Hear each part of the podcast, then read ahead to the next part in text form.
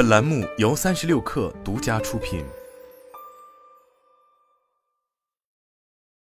本文来自唐晨同学。酱香拿铁的热度还没有散去，茅台又官宣了和德芙的合作。如今，茅台跨界联名的玩法已经驾轻就熟，并形成可复用的套路。选择合作对象，预买营销话题，制造大众悬念，公布联名结果，投下重磅炸弹。目前看，茅台已经跑通了这套模式。出手就能成功吸引行业和消费者的关注，达成极佳的联名效果。比如联手瑞幸咖啡推出的酱香拿铁，上线之前就凭借放出合作消息，刷爆社交网络和朋友圈，吊足了大众的胃口。新品正式开卖当日，便卖出五百四十二万杯，完成一亿元销售额，刷新瑞幸咖啡的单品记录。对比一下，生椰拿铁是瑞幸的第一个 S 加级单品，二零二一年六月曾创造单月销量超一千万杯的记录。带动瑞幸首次实现经营层面利润转正，让陷入危机的瑞幸一战翻身。九月十四日上午十点，贵州茅台官微和德芙悦时刻几乎同时发布微博，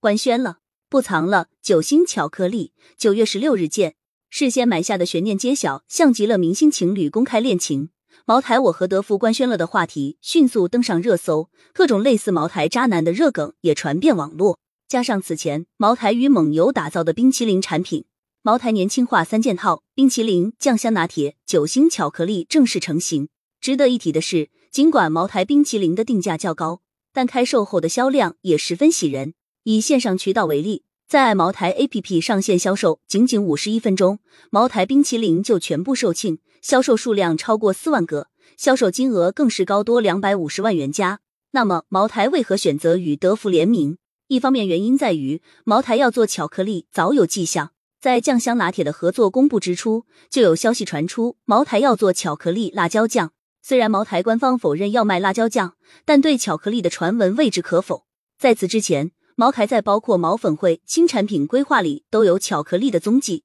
最能代表官方意志的是在九月十日的一场发布会，茅台集团党委书记、董事长丁雄军表示，茅台围绕大集团一盘棋，产业链一条心。构建了以茅台酒酱香系列酒、保健酒业产品、葡萄酒、生态蓝莓产品为核心的酒类产品矩阵，创新茅台冰淇淋、酱香拿铁、酒星巧克力、茅台宴等美食产品。德芙是巧克力赛道当仁不让的龙头品牌。据调研机构欧味国际发布的数据显示，二零一八年至二零二一年，中国巧克力市场份额排在前五位的玩家分别为德芙、健达、雀巢、费列罗和士力架。双方元首。符合茅台彼此成就、彼此为对方创造价值的体系价值。更重要的一点，正如普遍商业分析，茅台频频跨界联名，最重要的目的是触达到更多的年轻消费群体，以谋求第二增长曲线。丁雄军也不止一次对外表示，针对年轻人生活消费趋势变化，要创新打造健康、愉悦、舒适的消费场景，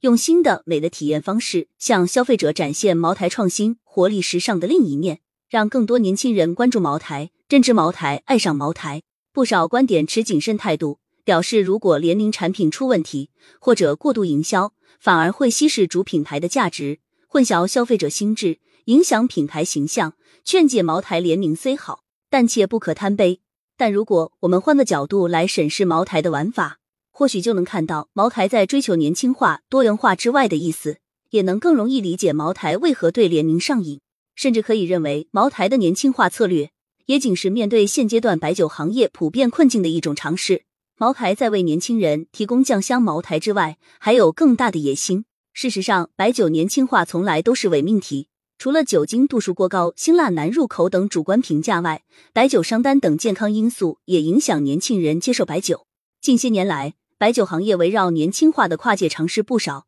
也十分积极。比如泸州老窖，从香水、酒心巧克力到面膜、奶茶、雪糕等等，泸州老窖均有涉猎。今年八月，泸州老窖和奈雪的茶还联名推出开勋礼盒。此外，山西汾酒也曾和丹麦的埃顿伯格推出汾酒酒心巧克力，江小白与蒙牛推出酒心巧克力冰淇淋，古越龙山与钟薛高推出黄酒青梅口味雪糕，洋河股份推出两款文创盲盒雪糕，舍得酒业联合圣优活共同推出冰淇淋产品。但大家记住的还是茅台的动作，其关键在于茅台自身有极强的品牌外溢能力。茅台借助年轻化，在尝试 IP 玩法，通过跨界联名，不断丰富茅台品牌的价值内涵。按照目前茅台的玩法，大致可以看出两套方案：一套是茅台加，这种方式类似迪斯尼，聚焦品牌直营，比如目前茅台已经注册毛小玲、毛小卡等商标，通过官方渠道铺货销售；另外一套就是加茅台，